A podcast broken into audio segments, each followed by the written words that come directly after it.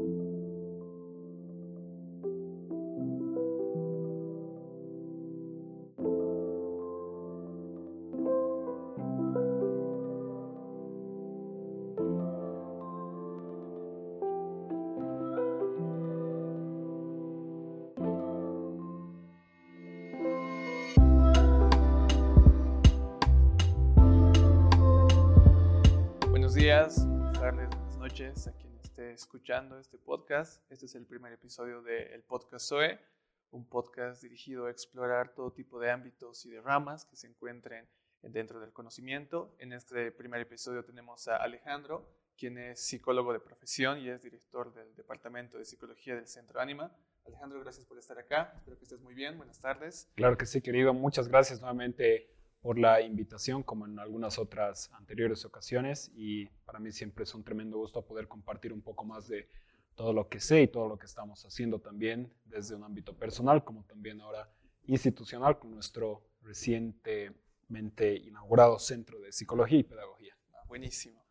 Bueno, para empezar con este podcast queremos que nos cuentes un poco de ti, quién es Alejandro, qué, a qué se dedica, qué es lo que le pasó, apasiona, qué le mueve, un poco tal vez algunas anécdotas de la niñez. Claro que sí. Bueno, eh, para quienes de repente puedan estar conociéndome escuchando este, este podcast, eh, soy psicólogo clínico de profesión. Llevo ejerciendo ya aproximadamente unos, eh, si bien calculo, ocho años probablemente.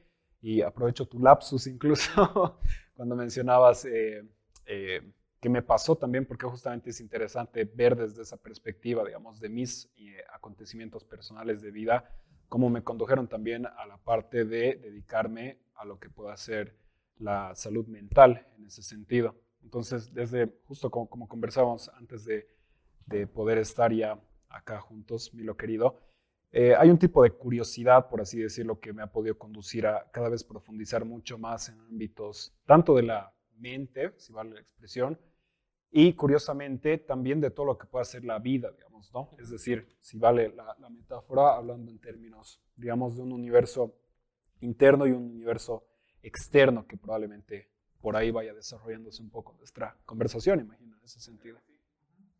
Entonces, eh, ¿cuál ha sido tu punto de quiebre? Porque por lo general las personas tienen un punto de quiebre en el cual explotan y exploran sus habilidades y características. ¿Podría reconocer algún punto de quiebre? Sí, sin duda. Ha habido uno particularmente donde eh, pude identificar que estaba teniendo un eh, episodio de depresión como tal. ¿no? Claro. Fue aproximadamente, calculo, unos seis años tal vez.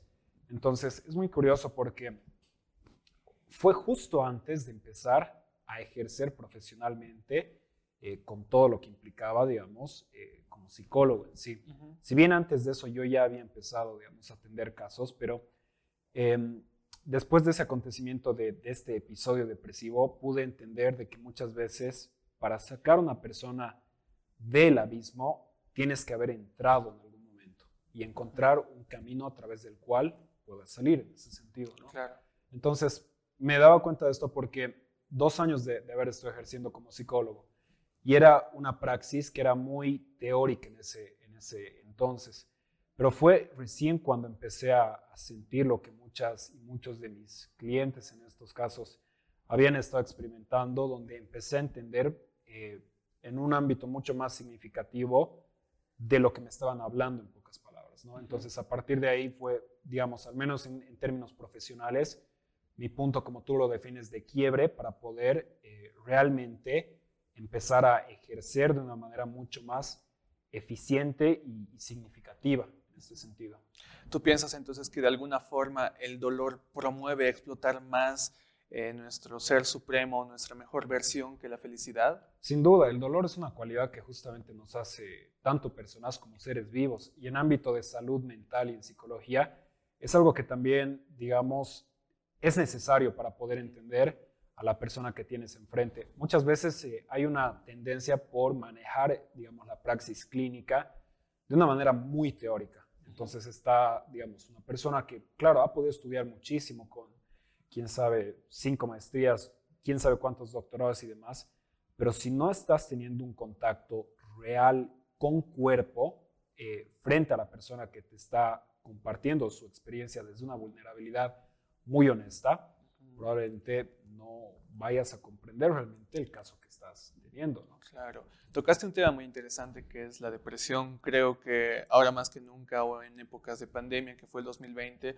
las personas experimentaron como nunca la depresión y ante esto nació la necesidad de explorar el porqué de esta situación, ya que actualmente vivimos en una generación que eh, es bastante hiperactiva, ¿no? estamos en la generación de la hiperactividad, por lo tanto la pandemia ha caído como balde de agua fría para promover estas emociones y sensaciones. ¿Tú cómo interpretarías la depresión en las personas? Lo ¿Cómo curioso- definirías?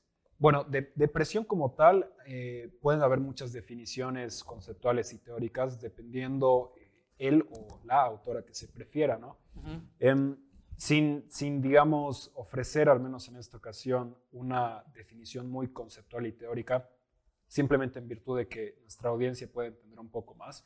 La depresión es un fenómeno naturalmente eh, psicológico en primeras instancias. Tiene mucho que ver también con la parte que va más de lo de, de- de las cualidades fisiológicas, biológicas, pero está basada, eh, digamos, como una cualidad muy, muy importante que tiene eh, en la emoción básica, que sería la tristeza, ¿no? Ok.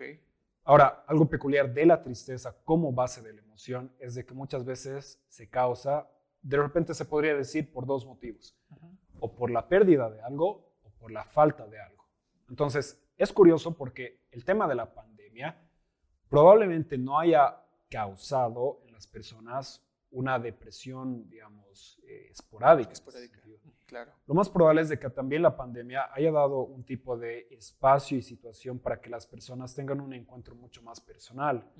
¿Y por qué menciono esto? Porque personas que han asistido a nuestra consulta a partir de justamente la pandemia como una de las muchas causas de esta reacción de tristeza consecuente depresión, ha sido de que mencionaban, ¿no? Me siento sola, me siento solo acá eh, en mi vivienda y demás, no puedo salir, no puedo tener contacto con otras personas. Y la pauta era, eh, ¿cuál es el auténtico problema? ¿Esta supuesta soledad o es de que te has encontrado contigo misma o contigo mismo y lo que en realidad es- te está causando un malestar es que no te gusta tu vida, ¿no? Entonces, no es que te haya quitado algo la pandemia necesariamente. Claro que muchas personas sí, digamos, ¿no? Desde, desde compañía, de familiares, amistades. Pero el punto de la pandemia particularmente era de que permitía a las personas encontrarse consigo mismas y consigo mismos y ver esos vacíos que probablemente tengan actualmente incluso que les genera un malestar en ese sentido. Claro, eh, muchos jóvenes han sufrido de bastante depresión en todo este tiempo y también la falta del entendimiento o el conocimiento hacia lo que sería este sigma es lo que provocó que no se hallen soluciones rápidas, ¿no? Que busquen tal vez algún tipo de analgésico, tal vez algún tipo de distracción para poder sobrellevarlo. Y es aquí donde toco el punto de la importancia de lo que es la inteligencia emocional, ¿no? Que tan importante es de que te enseñan por lo tanto, ¿tú qué opinarías de que desde la escuela ya se puede implementar la inteligencia emocional? Lamentablemente, en nuestro sistema educativo no existe tal o no existe mucha profundidad al respecto. ¿Tú cómo lo verías? Yo diría que incluso tendría que ser algo que vaya previamente a una formación académica primaria como el de escuela, ¿no? Es decir, hay un capítulo justamente en el libro de Daniel Goleman que titula Inteligencia Emocional, que eh, este capítulo está denominado El crisol familiar, si mal no recuerdo. Y básicamente de qué trata este apartado de, de su obra, menciona justamente de que desde que tú ya estás en un ambiente familiar empiezas a tener un tipo de educación, si es que se puede llamar educación, o bueno, de aprendizaje emocional, ¿no? Tienes modelos que son principalmente tu madre o tu padre, si es que en el mejor de los casos tienes ambos, donde esa interacción que tengan personalmente con sus propias experiencias y su manejo es lo que va a dar las primeras pautas a una persona, niña o niño, de cómo se supone que podría manejar sus propias emociones. Entonces, si una persona llega después a la escuela, por ejemplo, y no ha tenido una base desde el hogar suficiente de términos de inteligencia emocional o sencillamente de emociones en primeras instancias, Claro. es muy probable que eh, hay una dificultad porque ya hay como aprendizajes previos que no ha de repente eh, asimilado de buena manera o de manera adecuada en ese sentido. Pero también habría que ver de que las emociones sean controladas, ¿no? Ya que si solo hay dolor, si hay ira, si ese tipo de emociones de por sí cierran a la persona a entrar en ese campo, conocer. Bueno, e- es, es importante también tener mucha sutileza con los términos que se utilizan cuando se habla de inteligencia emocional o de cualquier otro término en el ámbito humano y psicológico. Lo que pasa es que las emociones no se pueden controlar. Son un mecanismo eh, natural, producto de nuestra evolución como especie que tenemos. Entonces, el, el, detalle no es tanto cómo controlas tus emociones, porque no lo vas a poder hacer, nadie puede hacer eso, a menos de que tengas probablemente una disfunción cerebral que no es bueno, ¿no? Eh, pero lo que sí se puede hacer es manejar las emociones. Es decir, tengo todo esto, ¿qué hago con esto? Porque tienen una utilidad en ese sentido. Perfecto. Con respecto a la depresión, hay personas o hay especialistas incluso que lo que aconsejan es que para este tipo de casos se utilicen los antidepresivos. ¿Tú qué opinas de los antidepresivos? Todo finalmente llega a ser un recurso que, desde luego, en la medida en que se abuse, puede generar eh, algo que sea peor que el mismo malestar, ¿no? Es este dicho de que a veces la cura es peor que la enfermedad. En ese sentido, ¿no? Entonces, em, naturalmente, incluso en ámbito profesional, muchas veces hemos tenido participación de eh, colegas desde otras ramas, como la psiquiatría, en este caso. Claro.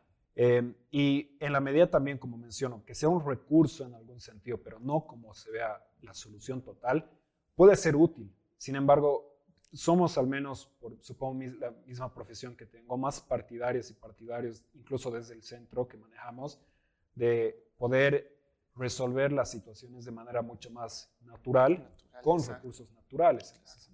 De alguna forma el depresivo adormece sensaciones y emociones, ¿no? No solamente el depresivo, porque lo que pasa también a nivel, digamos, de sociedad, como mencionabas de alguna forma, es de que la gente, eh, las personas, tenemos una tendencia de realizar en algún momento un tipo de acción paliativa. Es decir, tenemos faltas. Eh, todas las personas eh, no somos entidades completas. Ahora la pregunta es, ¿cómo llenas esos vacíos? Puedes tapar esas cosas con, estupefacientes o actividad social muy, eh, digamos, eh, intensa en algún sentido, o creer que tu vida va a ser sencillamente tu trabajo, tu pareja, tu familia, pero hasta que no tienes un contacto auténtico a través de esas faltas en sí, eh, y no sales a través de las mismas, es probable que esas cosas vayan a seguir ahí generando tu malestar y, una persona simplemente esté usando cosas para tapar en vez de llenar ese, hueco. Bueno, para la gente que escucha, tal vez hay alguna persona que quisiera saber si hay algún ejercicio contra la depresión. Yo hace un tiempo investigando un poco por el hecho de que creo que todos pasamos por ese punto, al menos yo en la pandemia experimenté o sentí más a profundidad lo que es la depresión, oh, pero a partir de esto es donde empecé a buscar las soluciones, ¿no? la respuesta inmediata. Y lo que vi fue que un buen ejercicio era estar presente, estar siempre presente. Y tal vez era como eh, darte cuenta de lo que tú haces. Por ejemplo, yo levanto el bolígrafo, estoy levantando la copa, estar todo el tiempo ahí. No sé, ¿qué ejercicio más propondrías para tal vez salir de eso? Es una buena pregunta porque la idea justamente de este tipo de actividades como las que estamos realizando ahora son justamente para ofrecer herramientas prácticas que atiendan el actual malestar de algunas personas. Eh, es muy, muy bueno el que tú mencionas, tiene mucha relación con prácticas incluso de budismo zen y mindfulness. Otro muy interesante que va un poco más de la línea del psicoanálisis sería poder escucharte, digamos, si eres una persona que está en una situación definida como depresiva, pero también leerte. ¿Y a qué me refiero con esto? Eh, una vez más, una cualidad de la depresión es la presencia o la actividad de la emoción básica que es la tristeza. Y como cualquier otra emoción, la tristeza interfiere en nuestra capacidad racional o de pensamiento. Entonces es probable que una persona que tenga depresión tenga ideas que son eh, erradas o distorsionadas sobre sí misma o sobre sí mismo.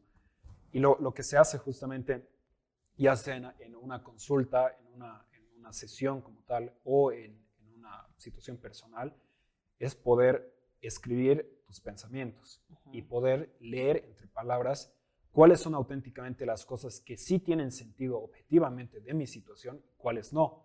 Como por ejemplo, algo muy común en la depresión es de que una persona se atribuye como ni siquiera causante, como culpable de la situación que le está generando malestar y entra este círculo de alguna manera de tengo depresión porque soy un fracaso o soy un fracaso porque tengo depresión.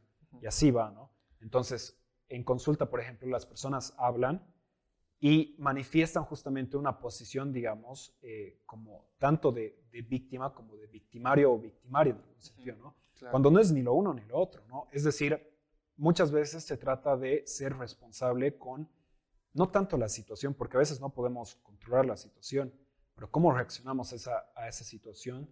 Y dentro de eso hay que tener mucha amabilidad en ese sentido con una o uno mismo. Entonces, para ser más puntual, un ejercicio muy bueno es de que si tienes eh, ideas que sabes que te están generando un malestar, ayuda mucho a notarlas y poder leerlas. De esa manera, a través de la lectura de tus propios pensamientos e ideas, puedes escucharte más que nada.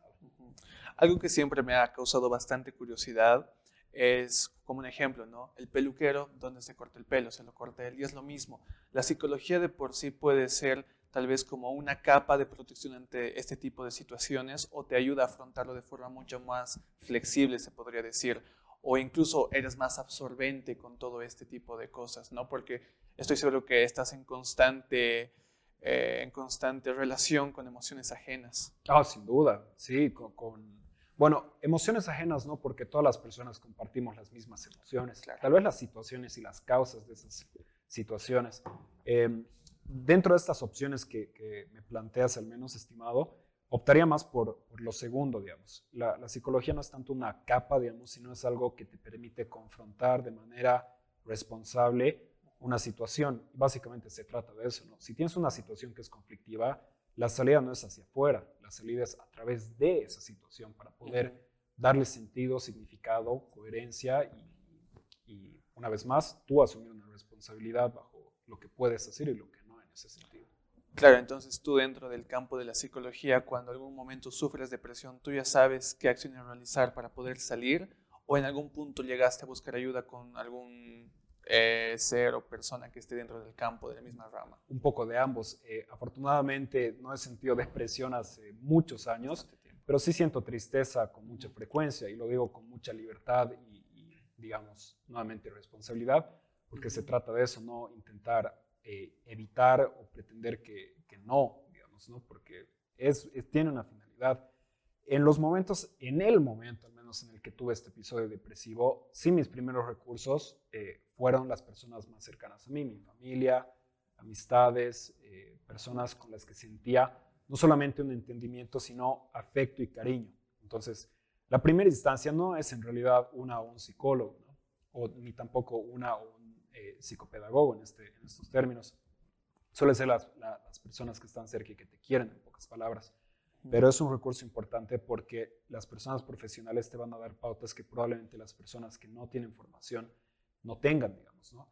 Cuando yo tuve este episodio depresivo, estaba haciendo un proceso de asistencia también eh, psicológica con mi propia analista, en este caso. Y constantemente también estoy en contacto con profesionales y colegas porque sé que lo necesito, como tú mencionas, eh, uno o una en ámbito de salud mental llega a ser su primer eh, paciente, como dirían, ¿no? Claro. Entonces, ser responsable primero con, con, lo que uno está viviendo en ese sentido. ¿Y tú ves necesario que todas las personas, por lo menos al menos una vez en su vida, pasen por un psicólogo que puedan tal vez entender, o tú crees que el autoconocimiento o la autosuficiencia es eh, suficiente para para poder afrontar este tipo de, situaciones como es lo de la depresión.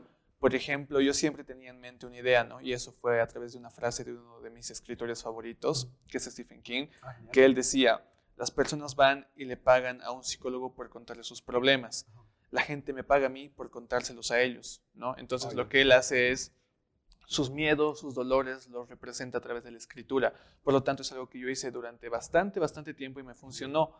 Eh, lamentablemente hubo un momento, en un punto de apogeo de mi depresión, donde era tan fuerte que ya no me permitía ni siquiera escribir. Era como una cañería que estaba totalmente saturada, ¿no? Y es ahí donde tal vez pensé en recurrir a un psicólogo, pero al mismo tiempo empecé a investigar e indagar un poco más sobre lo que era este tipo de, ¿se podría denominar enfermedad? ¿Sería como una enfermedad la depresión? En algunos eh, casos de autores, muchas veces sí la definen enfermedad. Eh, no, soy partidario de esa definición, pero vale dependiendo de la preferencia teórica que una persona pueda tener. ¿Tú qué definición le darías más que una enfermedad? Mm, hay algo muy peculiar con el tema de la psicología, eh, digamos, moderna y postmoderna, que está basada en un modelo clínico eh, muy antiguo y no es compatible del todo porque vamos a, referirnos, por ejemplo, con, el, con este concepto de terapia. ¿no? La gente cree que ir al psicólogo o a la psicóloga es hacer terapia. Y eso no es cierto, porque la terapia es un proceso sistematizado. Y no todas las personas de ámbito de salud mental hacen terapia. En mi caso, yo no hago terapia. Sí ofrezco un servicio que tiene un resultado terapéutico, pero no es terapia porque no está sistematizado. No, no, no me gusta la idea de meter a muchas personas en un solo concepto, sino generar de cada persona su propio, digamos, eh, término teórico, si la expresión. Entonces, no diría que es, como dices, una enfermedad porque eh, va más del lado clínico de, la medicina tradicional, ¿no? Yo diría que es un, es un fenómeno, digamos, eh, humano, psicológico, que, que se lo tiene que considerar también como una, en alguna situación, como una reacción normal, tal vez, ¿no? ¿Y a qué me refiero? O sea, no normal de, de, que sea bueno, porque no porque algo sea normal significa que tiene que estar bien, ¿no? Claro. Pero Pasa que cuando una persona dice, yo tengo depresión, estoy enferma o enfermo, y ese discurso intromisivo de la emoción interfiere en el pensamiento, luego no es solamente yo tengo depresión, yo tengo depresión, sino es como yo, yo soy depresión, o sea, yo soy el problema y no es el caso. Entonces una persona, digamos, eh, yo diría al menos como profesional, tiene que ser muy amable con su situación y tiene que contemplar también qué actitud está teniendo bajo sus propias reacciones psicofisiológicas en ese sentido. Perfecto. Bueno, ante este caso, ante mi depresión, yo, yo hallé como mi solución y creo que me fue bastante funcional, fue el plantearme metas y objetivos, fue el visualizar hacia el futuro, pero no tanto, también siendo presente, estando en el presente, viviendo el paso a paso, el día a día, el momento, pero creo que una de las soluciones que encontré fue en el espacio, fue en el universo, fue en la curiosidad que tiene el humano, ¿no? Yo, bueno, no estudié psicología, entonces por mis términos, por lo que yo pienso, lo que yo creo, yo veo a la depresión tal vez como un estado, una fase en la cual no sientes curiosidad, ¿no? Porque de por sí el humano es innato curioso, siempre quiere encontrar qué hay más allá, más allá de la puerta, es por eso que hay tantas teorías, hay tantas tantas cosas, ¿no? El humano siempre busca encontrar la verdad. Y es por eso que combiné un poco del espacio con la escritura para poder de alguna forma focalizarme, enfocarme y también recordar parte del pasado. Dicen que la depresión de por sí es tener el pasado cargándote demasiado tiempo.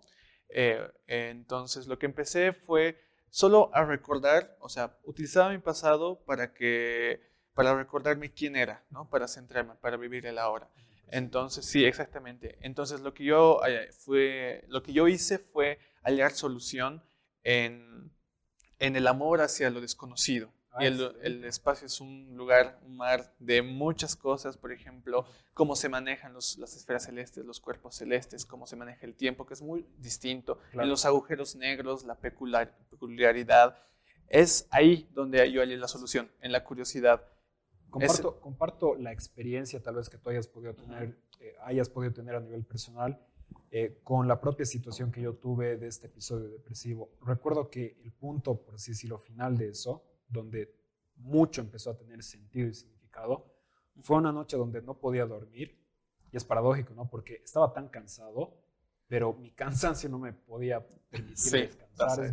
cosas extrañas que suceden en la depresión, ¿no?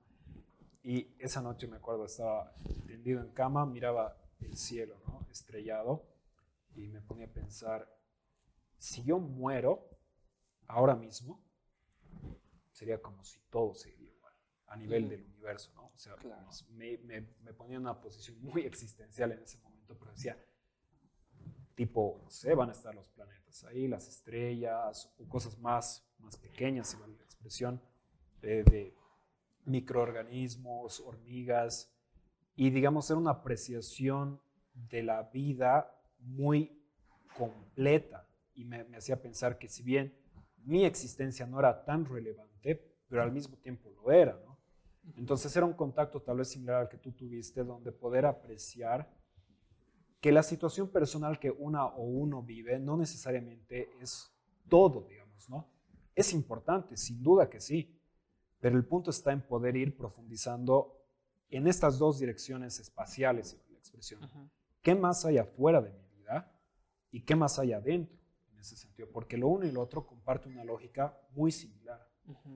Wow. Bueno, eh, algo que igual tenía una duda era si alguna vez te envolviste demasiado con algún paciente. ¿no? Dicen que los psicólogos deben ser éticos. ¿Y por qué te pregunto esto? Por el mismo hecho de que siento que no podría haber estudiado psicología por mi hipersensibilidad. Me detectaron de niño hipersensibilidad. Entonces me envuelvo mucho con una persona. Siento que si yo tratara a alguien más, de por sí quisiera ser un poco más intromisivo en su situación, en su vida, entrar más allá. Y, ahí es como que rompería esa tal vez barrera que existe entre el psicólogo y paciente. Por lo tanto, es una de las razones por las cuales yo no me sentía apto, ¿no? Por el hecho de que empatizo demasiado y siento que llegaría a extremos poco éticos. No sé si te pasó alguna vez. Antes de responder esa pregunta, eh, respondo una que quedó un poco al aire, que tiene relación cuando eh, cuestionabas si todas las personas en algún momento tendrían que ir con una psicóloga, un psicólogo, psicopedagoga, psicopedagogo. No, lo que pasa es que la psicología a nivel, digamos, de profesión es una de muchas modalidades de atención humana. Es decir, hay personas que les funciona muy bien temas que van más en ámbitos, digamos, eh, esotéricos, eh, espirituales. Entonces, he escuchado de, de clientas y clientes que previamente a mi consulta me decían, he ido, digamos, donde qué sé yo, eh, alguien que me ha podido hacer un tipo de atención con tarot o, cartas astrales y demás. Entonces, hay que tener mucha apertura como profesional porque básicamente está en, ok, ¿cuánto te ha funcionado eso? De maravilla, perfecto. Si ha sido un recurso que te ha sido útil, continúa en ese sentido. Eh, la diferencia es de que también la psicología procura estar basada en una serie tanto de fundamentos objetivos, pero también con una apertura bastante amplia respecto a aspectos más abstractos. ¿no? Hay que recordar que la, psicología partió también de la filosofía desde Grecia, ¿no? en algún sentido, donde antes no era la psique, no era la mente, sino era el alma, un concepto sumamente abstracto. Ahora, respondiendo a la otra pregunta que me hacías ahora, si en algún momento yo tuve algún tipo de, digamos, de eh, vínculo mucho más eh, cercano, creo que siempre de alguna forma. Es decir, cuestiono también mucho lo que podría ser la regla de lo que se supone que tengo que hacer como profesional, ¿no? Y muchas veces he roto esas reglas porque las reglas están para romperse. Lo que no puedes romper son las leyes. Entonces, yo parto también de que antes de ver a una persona como clienta, cliente, o si se prefiere paciente, estoy teniendo a un ser humano eh, o a una ser humana eh, y a una persona o a una entidad que tiene vida. Y parto de ahí. Entonces, mi ética queda de lado cuando se trata de cuánto yo puedo hacer para que una persona se sienta mejor. Naturalmente, partiendo por mi propia humanidad. Entonces, los momentos que yo he sobrepasado una cuestión ética, siempre ha sido con un fundamento profesional y también ha sido eh, anteponiendo y velando mi primera responsabilidad, que es mi bienestar, ¿no? Por darte un ejemplo, con mucha frecuencia yo lloro con mis, con mis clientas y clientes, ¿no? Algo que supuestamente no se debería hacer, tal vez, ¿no? Ceder a esa, ese estímulo emocional que te genera la misma consulta. O en algún caso también he tenido oportunidad, bueno, antes de la pandemia, por tema de bioseguridad, de abrazar a alguna persona que está en mi consulta. Algo que en la universidad, por ejemplo, me habían dicho casi como si fuera un, no sé, algo así. Una ley de la psicología. Básicamente, sí. No abracen, no, no lo hagan, no lloren, no, no, no pueden. Es humano. Entonces hay, que, hay que ir por esa ley y no tanto por la regla, diría yo. Entonces, ¿tú opinas que tal vez el conectarse un poco más con tu paciente es mucho más eficiente? Tal vez puede lograr un resultado distinto. Depende del caso. Hay, personas que, claro, eh, como que te están pidiendo que las abraces, ¿no? Pero no siempre puedes hacerlo. Y hay personas que, más bien, entre líneas, suena que lo necesitan y no lo manifiestan de manera tan clara. ¿no? Ya como profesional, una y uno sabe interpretar la situación para no generar, como mencionaba, ¿no? algo que sea peor al malestar que haya podido llevar esa persona a consulta. No se trata, justamente como mencionaba, ¿no? no se trata de que la solución sea peor que el problema. Entonces hay que evitar también eso. Y tú sueles darte cuenta cuando una persona sí quiere tal vez cruzar esa línea, como que pasar ese borde que se ha establecido dentro de la psicología o cuando tal vez es un tanto reacio a lo que tú le muestras y solo quiere su, tu opinión profesional, ¿sabes? Distinguir. Sí, un poco de ambos. Hay casos donde a veces una persona llega a consulta ¿no? y, está avanzada una quinta sesión y demás.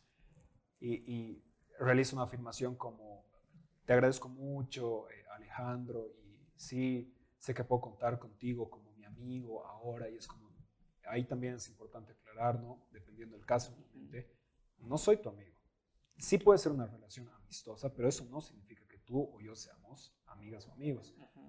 Estoy acá para poder ofrecerte atención profesional desde primero una cualidad humana, pero hay que saber manejar las posiciones dentro de los respectivos lugares que nos corresponden. Otro caso, por ejemplo, y esto es muy común, dependiendo si, tú, si tienes una psicóloga o psicólogo, hay momentos donde, sobre todo de la parte femenina, he notado un tipo de atracción en términos románticos, ¿no? Y pasa. Ah, creo que Freud tenía bastantes fans en ese sentido, ¿no? Por así decirlo, si fans en término correcto. Entonces, alguna vez también he sentido un tipo de, digamos, eh, inclinación afectiva, y ahí también es muy importante aclarar de que, de que es un ámbito profesional. ¿Cómo, ¿Cómo evitar eso también, no? Eres una persona, digamos, que, que está teniendo situaciones tan difíciles y hay una persona de repente que te da atención y cariño, ¿cómo no vas a sentir algo en ese sentido, no? Claro. La, la pauta está en poder no cortar a la persona, sino aprovechar ese mismo recurso natural, hacer que note que está teniendo esto y guiar eso en una dirección que sí sea adecuada con sus propias relaciones afectivas, amistades familiares o románticas. Claro. ¿Tú crees que la psicología es para todos o tal vez necesitas tener cierta estabilidad emocional o ciertas características que denominen que puedes inducir a las personas a una mejora? Decir psicología implica de manera implícita, valga la redundancia, hablar de, ser personas. Entonces, es algo que inevitablemente todas y todos tenemos, lo querramos o no. Justamente conversando con mi colega en el centro le mencionaba ¿no? esta idea de que en ámbito de psicología, todas y todos somos o potenciales clientas, clientes, o colegas, o ambos, lo quieras o no. Entonces, eh, decir psicología es básicamente decir que eres un ser humano. Entonces, eh, sí, lo es para todas y todos lo que ¿no? En ese sentido. Claro, pero va a haber personas a las cuales tal vez les pegue un poco más fuerte, ¿no? Que tal vez busquen alternativas de lo que están estudiando. Yo siempre he sido de las personas que cuestionan lo que lee, cuestiona lo que ve y los métodos que se utilizan para todo, ¿no? Tanto para la enseñanza como para eh, mostrar a las personas cómo se deben hacer las cosas. Pienso que podemos buscar ciertas alternativas. Por lo tanto, pienso que personalmente, ¿no? Siento que la psicología no encajaba tanto conmigo por el hecho de que se dice que es poco ético que eh, puedas darle psicología a un amigo cercano, ¿no? Y no entendía por qué hasta que me explicaron que la persona de por sí no va a poder expresarse contigo porque hay cosas que sí o sí le remuerden la conciencia o al ser alguien tan cercano no te las puede decir como alguien que eh, profesionalmente está en el campo, ¿no? Que no conozcas, ¿no? Por lo tanto, siento que yo me sentía cohibido en esa parte, ya que yo sé que hubiese roto todo el tiempo esa barrera y no sabía si era algo bueno para la persona, quizá yo acababa más dañado. Imagino que lo sigues haciendo. sí, en algún punto lo sigo haciendo. Creo que en algún punto he sido todo ese tiempo psicólogo de mis amigos y para mí es fácil absorber sus energías, me es fácil sentir, incluso me es fácil darme cuenta cuando una persona no le gusta ser tan afectuosa, no le gusta tanto recibir los abrazos. Yo soy alguien que va, te abraza, pero al mismo tiempo me doy cuenta cuando alguien quiere su espacio sin que me lo diga. Y es como que esa, esa parte extrasensorial que me daba a conocer cómo una persona sentía, vivía, amaba. Por ese lado quería estudiar, pero por el otro sentía que tal vez podía acabar mucho más destrozado podía acabar de alguna forma roto, ¿no? Entonces, tal vez no me adentré mucho en este campo, pero para mí es interesante, es increíble, te da a entender muchas cosas. Bajo estos términos, opinaría que justamente personas que tengan cualidades similares a las que tú mencionas a nivel personal son eh, ideales para un ámbito de salud mental o en términos de, de lo orgánico. ¿no? ¿Y por qué motivo? Es justamente la cualidad que permite que estos procesos puedan funcionar en ese sentido. Me refiero a que si una persona no tendría un grado de sensibilidad o empatía mucho más, digamos, intenso, si vale el término, ¿cómo podría hacer ese trabajo? Es decir, si tienes una persona que, en términos metafóricos, es un bloque de piedra y no siente nada de lo que tú sientes en consulta, no sirve. No sabe, o sea, puede haber leído muchísimo, pero si no ha vivido esas cosas, nuevamente, puedes haberte leído una cantidad impresionante de libros sobre depresión. Si no has tenido depresión, no sabes nada del tema. Claro, no puedes hablar del miedo si no lo sientes, si no lo vives. Exacto. Y ese es un principio de empatía, justamente.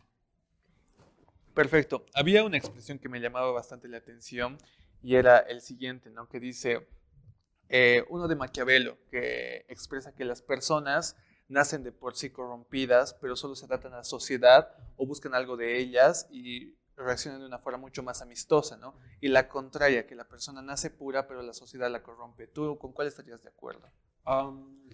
creo que un poco de ambos. Es que va ligado inevitablemente, ¿no? Uno ya tiene una carga hasta genética, si vale la expresión de información, tanto a nivel de lo que hemos llegado a ser como, como civilización. Em, y hay, más allá de Maquiavelo, que, que va más de una parte social, ¿no? Hay muchos fundamentos desde el ámbito eh, evolutivo, biológico, psicológico, filosófico, donde plantea que básicamente una persona, si se quiere, es mala de manera innata. Lo plantearé en, lo siguiente, en siguientes términos. Somos animales finalmente que tenemos un sistema más sofisticado, entre comillas, de defensa eh, o de protección, que es todo nuestro intelecto y lo que implica nuestras capacidades cognitivas, pero seguimos teniendo esa base tan natural, ¿no? Entonces, eh, el punto está en lo siguiente una y uno tiene que ser muy consciente también en algún punto de que sí soy capaz de hacer cosas que pueden ser muy malas. Tengo una habilidad natural destructiva que la puedo aplicar en otras personas, incluso en, mí misma, en mí mismo, ¿no? Como, entidad. El punto es de que cuando recién conozco eso, ¿qué tan responsable me puedo hacer de eso? Porque si yo no lo manejo, probablemente eso me vaya a manejar a mí, ¿no? Dentro de la psicología, ¿qué tan importante es conocer el cerebro o las partes del cerebro? No sé si abordan en algún punto la parte de lo que en medicina sería la neurología. Bueno, cada quien tiene su línea de preferencia de lo que llegaría a ser un tipo de especialidad. Eh, personalmente me gusta mucho, justamente ahora estoy profundizando en temas de eh, fisiología de la conducta de Neil Carson. Es un, es un libro probablemente de cabecera en, temas de eh, neurología y todo lo que puede implicar y ayuda a entender de manera mucho más precisa y mecánica, por cierto, los procesos psicológicos. Pero paralelamente eh, soy, digamos, muy afín a líneas como la psicología existencial o el psicoanálisis, que poco te van a hablar, digamos, de, un sistema límbico eh, o una eh, área como la amígdala, la corteza frontal. Te habla de cosas mucho más abstractas, digamos, que que también tiene su validez en ese sentido. Entonces, complementa sin duda todo. Te vayas a la parte más mecánica como a la parte mucho más, digamos, abstracta en esos términos. Justamente te hablaba de esto del cerebro por el hecho de que antes lo comentábamos y te lo iba comentando, ¿no? Una de las personas que más me cautivó, que que me inspiró como que a conocer el espacio fue Elon Musk, ¿no? que tiene proyectos, por ejemplo, como el de SpaceX, donde ya se han mandado misiones al espacio y que él planea conquistar Marte, tal cual, o colonizar Marte. ¿no? Y obviamente eh, SpaceX es un proyecto bastante interesante que impulsa al humano a expandirse. ¿no? Es algo que ya existía, pero en lo que realmente trasciende es en su proyecto, el de Neuralink, ¿no? el proyecto en el cual quiere que el ser humano se conecte un poco más con la tecnología, porque de por sí dice que ya somos inteligencia artificial, ya que estamos conectados con el celular, conectados con el microondas, con todo lo que nos abunda, de por sí, ya existe esa conexión. Por lo tanto, no sé si escuchas el Neuralink, qué opinión tienes al respecto. Son proyectos y me, encanta que lo estés preguntando porque usualmente me hacen, digamos, algunas entrevistas donde hablamos de temas más eh, comunes, si vale la expresión, pero eh, poco al menos en algún contexto en el que estamos, se habla de lo que está sucediendo a nivel global y ahora universal en este caso, porque no solamente es el planeta Tierra. Es, es em, interesante por muchos motivos. El que destacaría en este momento es el siguiente. Este tipo de acontecimientos, y hace unos días justamente, ¿no? han, habido momentos históricos donde Jeff Bezos justamente ha, tenido este viaje con Blue Origins o Richard Branson con Virgin Galactics. Entonces, estamos entrando en una era, esta sería mi opinión profesional, de descentralización. y, me recuerda un poco a, lo que probablemente sucedió en la época de Copérnico con su teoría heliocéntrica, donde planteaba que básicamente la Tierra no era el centro del universo.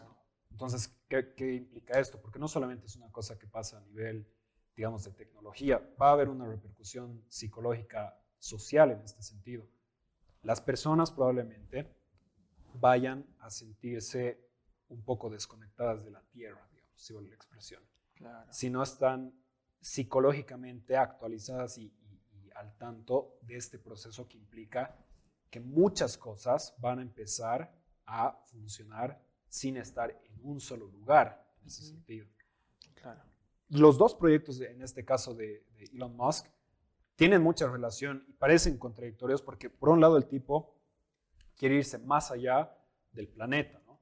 Y por otro lado, quiere conectar a las personas dentro de una misma, eh, digamos, esfera simbólica, si la expresión. Pero en ambos casos es un tipo de descentralización porque ¿dónde quedo yo como individuo y dónde está mi lugar en estos espacios cósmico y psicológico en ese sentido? Claro, lo que yo veo es que Elon Musk de alguna forma está buscando respuestas afuera y adentro, ¿no? Al mismo tiempo porque quién sabe y hallamos todo en nuestra cabeza, porque hay ciertas partes que tal vez aún no estamos descubriendo que el cerebro se utiliza al 20%, se dice eso, ¿no? Y algo que mencionaste, me dijiste que en tus entrevistas por lo general no tocan este tema, porque tal vez eh, la mayoría de las personas lo ve como ciencia ficción, porque es tal cual, es realmente una tecnología bastante nueva y como tú decías, estamos marcando una etapa en la que estamos experimentando con cosas más allá de la que entendemos, porque de alguna forma él también quiere llegar a la telepatía, ¿no? Este tipo de conexión. Es algo que solo vemos en películas de superhéroes o cosas así, tal vez por esa sea una de las causas, pero realmente se está volviendo una realidad por el hecho de que, a ver, hace muchos años, no, no, te podría dar específicamente bien una fecha, pero eh, había un grupo de médicos que experimentaba con humanos, ¿no? Para la medicina. Abrían corazones, con cuerpos. Eh, realmente ha sido una época en la cual han empezado a descubrir cómo sanar cosas, cómo poder eh, darle un significado al problema, ¿no? Entonces, pienso que estamos en esa época en la cual Elon Musk está implementando este tipo de tecnología y como en la medicina fue en su tiempo experimentar con humanos, ahora lo es, pero más con el cerebro, ¿no? Más apegado a lo que sería un tanto igual combinado con la conciencia, con la tecnología que nos envuelve. Por lo tanto, siento que es un tema que realmente va a avanzar mucho y que nos va a dar a entender, incluso puede responder algunas deudas, algunas preguntas existenciales que existen, ¿no? Yo creo que puede complicarlas más aún. Lo que me llama un poco la atención también de, toda esta situación, digamos, a nivel global, es de que eh, no solo literal, sino simbólicamente nos estamos alejando desde lo que podría ser un núcleo como hogar en ese sentido, ¿no? Exacto. ¿Y a qué me refiero?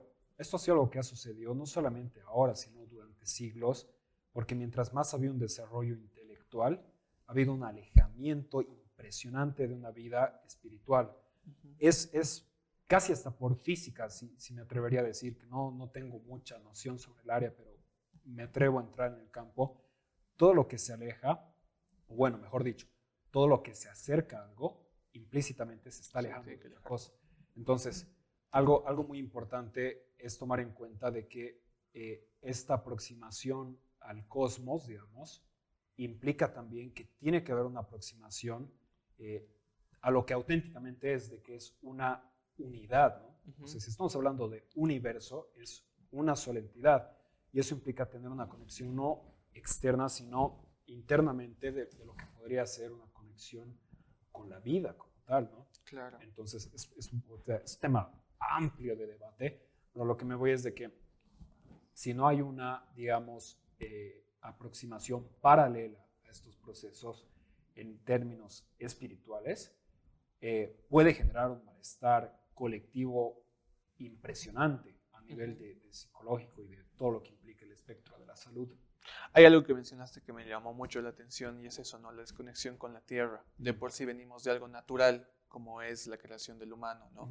Venimos de algo de lo que vendría a ser como una flor, como una planta, como los árboles. Por lo tanto, tú piensas que mientras más nos adentremos en la tecnología, más tenemos una desconexión, ¿no? Más vamos a lo que es la parte técnica, pero menos a la parte esencial, al espíritu, a todo este, este ámbito que va más hacia, hacia lo astral Entonces, ¿tú piensas que Neuralink de por sí nos alejaría un tanto de las raíces, de nuestras raíces? No, eh, tengo, si vale la expresión, un tipo de fe, vale, vale, con todo lo que implica ese concepto que se utiliza en otros ámbitos, de que todo el desarrollo tecnológico humano sea en virtud justamente de la vida, ¿no? Entonces, eh, es inevitable, es un recurso más, claro que sí, porque finalmente lo que se pretende con muchas de estas cosas es realizar algo que naturalmente tenemos, ¿no? que es la supervivencia de la especie. La, la, misma, el mismo proceso evolutivo que hemos tenido en un caso hipotético, ¿no? desde el primer momento en el que una célula se haya podido dividir, ese era un proceso de conservación de la especie. Simplemente estamos realizando un proceso evolutivo en términos novedosos, aparentemente, que cumple una función en virtud de esa misma causa natural. Entonces, no diría que, nos alejaría, eh, en tanto se pueda tener también un paralelismo de lo que podría ser una dimensión complementaria en términos espirituales. Y afortunadamente lo hay. Eh, hay, hay autores que justamente están digamos, teniendo una apreciación ante este tipo de situaciones y están dando opiniones que son bastante acertadas. ¿no? Y ahí entra también la misma tradición ¿no? que, que, tenemos, porque finalmente las religiones y demás, nuevamente volviendo al, al, punto ¿no? de no cuestionar algo, sino respetar si es un recurso útil, eh, está bueno que, que todo eso ¿no? cumple una función finalmente. Claro, para la gente que, bueno, no entiende lo que es tanto Neuralink, tal vez hay algunas películas que pueden aproximarse a esto. Mm, no sé si viste la película, la de Hair, que es oh, de un... Es muy buena, es muy buena película. Eh, para dar un breve resumen, tal vez una alerta de spoiler, es alguien que se enamora de la inteligencia artificial, ¿no? Pero no es algo tangible, solo es una voz en su cabeza. Entonces, Neuralink es algo a lo que se quiere aproximar esa conexión con la inteligencia artificial. Y ya de por sí la terminología de inteligencia artificial es algo bastante increíble, pero a la vez provoca miedo porque te acercas a algo realmente distinto. ¿Por qué se caracteriza el humano? Por tener conciencia, ¿no? Por ser, tener una voz que le dice más o menos cómo son las cosas. Por ejemplo, la película, igual la que tú me mencionaste, la de Ex Máquina, es de alguien que se enamora de una inteligencia artificial, ¿no? Y el asunto sería va a llegar el momento en el cual no vamos a saber diferenciar entre una inteligencia artificial y una persona. Es ahí el tema al que quiero llegar. Hay una serie muy buena igual, que la, te la recomiendo, no sé si la viste, la de Westworld, que está por HBO, nota. que justamente habla de eso, de la inteligencia artificial, de la conciencia en los robots. Es un parque donde los robots son idénticos a los humanos. Ah, y la trama de esta serie es que tú ya no logras diferenciar quién es humano o quién es robot. E incluso los que ya sabes o conoces que son robots, empiezas a crear conciencia. Pero dentro de la serie, ¿cuál es el concepto de conciencia? Es una voz que se repite a sí mismo. O sea, a los robots les ponen su misma voz repetida en secuencia y van aprendiendo de su misma voz. Es como una grabadora, pero que va asimilando más y más y más. Entonces, esa es la interpretación que se da a la conciencia y es ahí donde deja de diferenciar qué es inteligencia, eh, inteligencia emocional. No, no. Artificial. Artificial del ser humano. Entonces, no, ¿tú qué opinas? ¿Vamos a llegar al punto en el cual no vamos a poder distinguir a un humano de la inteligencia artificial o sentirlo tan real, tan próximo? Porque aún te puedes dar cuenta que la inteligencia artificial tiene arquetipos que te dan a entender de que no, no puede ser un humano, por el hecho de que un robot o una inteligencia artificial no siente miedo, ¿no? Y el miedo es lo que te diferencia bastante. Como especie, sí. Por cierto, me encanta que, manejes este tipo de, conceptos, eh, arquetipos, conciencia, todos esos eh, nos ayudan mucho a capitalizar, digamos, ciertos también eh, principios para dar pautas a muchas explicaciones, ¿no? Yendo en un orden cronológico, por así decirlo, de todo lo que has mencionado ahora, con esta película hace recuerdo una experiencia que tuve. Estaba, la vi la primera vez con una amiga y vemos la película y esta amiga que es súper sensible se pone a llorar, mar de llantos, ¿no? Y yo le digo, ¿qué, qué ondas, no? ¿Qué pasa? Y me dice, no, es que se enamora de, de ella, ¿no? Le daba género y todo. Y yo le digo, sí, pero digamos, ya un poco para abrir, ¿no? Debate y discusión. Claro. Sí, pero era, era un software, ¿no? Un poco más y el, y el, tipo estaba fornicando con el enchufe, ¿no? Sí. Pocas palabras. Claro. Y me dice, no, porque me dice, ¿no? Ubica que ese grado de, amor trasciende tanto ciertas cosas que no necesitas ni siquiera cuerpo, ni siquiera así que sea una persona y, ahí, ahí voy con también este otro concepto, ¿no? Que, que tú mencionas de conciencia como si fuera una cualidad distintiva del ser humano. Hay un detalle, probablemente en algún punto las personas a nivel de, de civilización hemos considerado al universo como una entidad carente de vida, en pocas palabras. Y vamos a, a, poner la situación hipotética de que el universo tenga conciencia, de que algo eh, de ahí sepa lo que está haciendo. ¿no? Claro. Alguien le dirá Dios, alguien le dirá cosmos, alguien le dirá algo más bajo sus propios principios teológicos incluso. ¿no? Uh -huh. Pero lo que me voy es de que si consideramos el caso hipotético de que el universo, una sola entidad, tiene conciencia, por lógica, vida, todo lo que está dentro de eso también lo tiene. ¿no?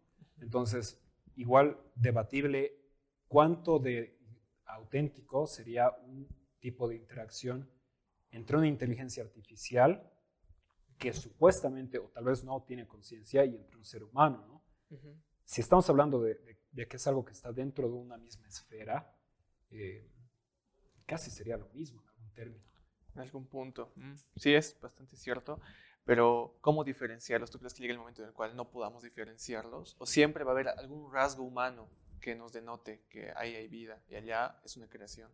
Eh, de alguna manera, volviendo un poco a las menciones de, de, de cine ¿no? que mencionas, eh, tengo afinidad con una escena donde justamente eh, Nathan Bateman, uh -huh. si mal no recuerdo, es el, el, protagonista de esta película Ex Máquina, muy, sí, buena. muy, buena. Le dice ¿no? a, a, la persona que estaba en el experimento, eh, ¿te sientes mal por Ava, que era la inteligencia artificial, ¿no? Y le dice, siéntete mal por ti mismo. Uh -huh. eh, nosotros simplemente somos una especie que está con sus días contados. Las inteligencias artificiales en algún momento van a ver a nuestra especie como eh, un, un, primate con un lenguaje obsoleto eh, y va a ser lo que va, digamos, continuar, digamos, en nuestro caso, ¿no? Entonces yo pienso en algún punto, probablemente en algún momento va a haber un, un tipo de situación natural donde ya sea porque ex explota una estrella o algo, donde uh -huh. dejamos de existir como especie humana. Uh -huh. Pero no es que somos el, el, el, maldito centro del universo, ¿no? Claro. Las cosas van a seguir con vida, eh, las, digamos, los microorganismos, o, o, qué sabe, quién sabe qué otro organismo va a estar ahí. Y, y si es un caso de inteligencia artificial, si es que es artificial, eso va a ser lo que continúe y, y finalmente habrá que darle paso también de manera muy natural a ello, ¿no? Uh -huh. Habrá un punto donde no, no sepamos distinguir. Creo que la pregunta sería, ¿habrá algún punto en el que esas, digamos, creaciones vayan a poder distinguirnos a nosotros y a nosotros? Tal vez más va de su claro. lado que el nuestro en ese sentido. Eso es muy interesante. Sí, en algún punto me puse a pensar qué pasa si la humanidad deja de existir, ese, -huh. ese tipo de inteligencia artificial, que ya existe uh, como que las bases, por ejemplo, sería Siri o Alexia, que son voces, ¿no? Que sea claro. como algún aproximado. Eh, en un futuro en el cual estamos desarrollando tecnología mucho más avanzada, estamos en una época en la cual estamos evolucionando en este campo, me, puedo, me ponía a pensar, ¿no? ¿Qué pasa si el humano desaparece? ¿Esta inteligencia va a poder de alguna forma tomar las riendas de su propio destino, tomar las riendas de su propio camino, continuar con la existencia?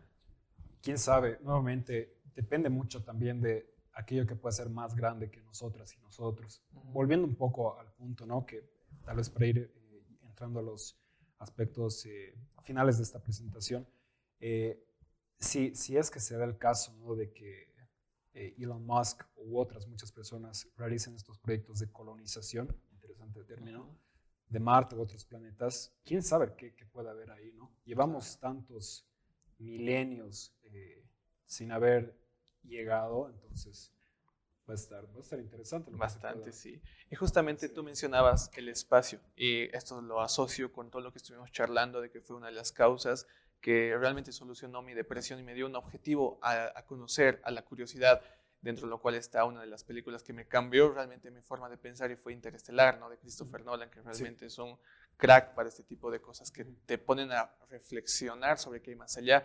Y justamente habla de esto, ¿no? De la colonización, de la expansión, del que hay más allá, de este tipo de situaciones. Por lo tanto, es un tema bastante, bastante interesante y amplio, ¿no? Que eso sería la psicología del universo, ¿Tú qué interpretas? Me gustaría saber cuál es tu interpretación para ir finalizando sobre el universo. ¿Qué es lo que piensas que hay más allá o al borde o al límite? ¿Cómo lo ves tú? ¿Cómo lo interpretarías? Pienso que si estamos hablando de universo, es un término que, que es tan eh, obsoleto en algún término porque somos entidades finitas. Es decir, eh, en algún momento hemos nacido y nos vamos a morir, individualmente y como especie probablemente. Pero el universo eh, de repente es algo infinito, ¿no? Ahora, ¿cómo? Es, es, muy paradójico, ¿no? Porque una palabra muchas veces es una definición, tiene límites. ¿Y cómo puedes definir infinito? Es decir, ¿cuántas palabras interminables necesitas para poder explicar algo que, no tiene fin? ¿A qué me voy con eso? Eh, de que son entidades que no funcionan bajo nuestra misma lógica, que probablemente no tengan lógica. Y justamente a partir de ahí se puede no entenderlas, pero apreciarlas. Y vuelvo al punto ¿no? de, de, esta, de este avance de desarrollo tecnológico. En la medida en que se vea como una cosa el universo o un planeta, donde simplemente puedes ir y llegar como si fuera otro departamento o casa, y no como una entidad viva, no se está apreciando auténticamente lo que, lo que tenemos alrededor e internamente. Entonces pienso que más allá de intentar entender el universo, simplemente hay que apreciarlo y agradecer por ello. Claro que sí. Bueno, querido Ale, ya hemos llegado al final del podcast. De verdad, qué gusto verte aquí. Realmente una charla muy interesante. Me quedo corto en algunos puntos que, bueno, luego los charlaremos. Y bueno, a las personas que nos escuchan, gracias por, por habernos escuchado, visto. Y bueno, nos vemos en el próximo episodio.